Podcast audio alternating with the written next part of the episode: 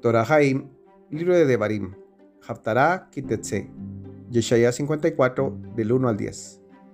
Canta, oh estéril, tú que no dabas a luz, rompen alabanzas y da voces de júbilo, tú que nunca estuviste de parto, porque más son los hijos de la desolada que los hijos de la casada, dice el Eterno.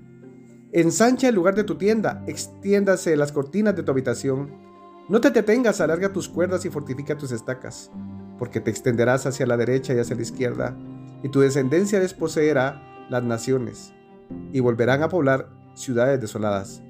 No temas, porque no serás avergonzada. No te sonrojes, porque no serás insultada, porque olvidarás la ofrenda de tu juventud, y de lo propio de tu videz no te acordarás, porque marido tuyo es tu hacedor Yehue Sebaot es su nombre, y tu redentor es el Santo de Israel que será llamado Elohim de toda la tierra.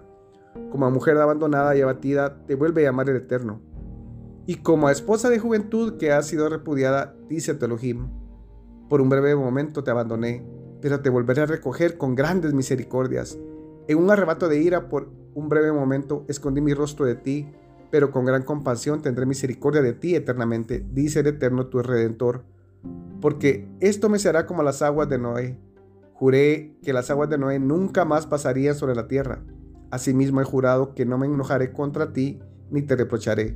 Aunque los montes se muevan y tiemblen los collados, mi misericordia no se alejará de ti, ni será anulado mi pacto de paz, dice el Eterno que tiene compasión de ti.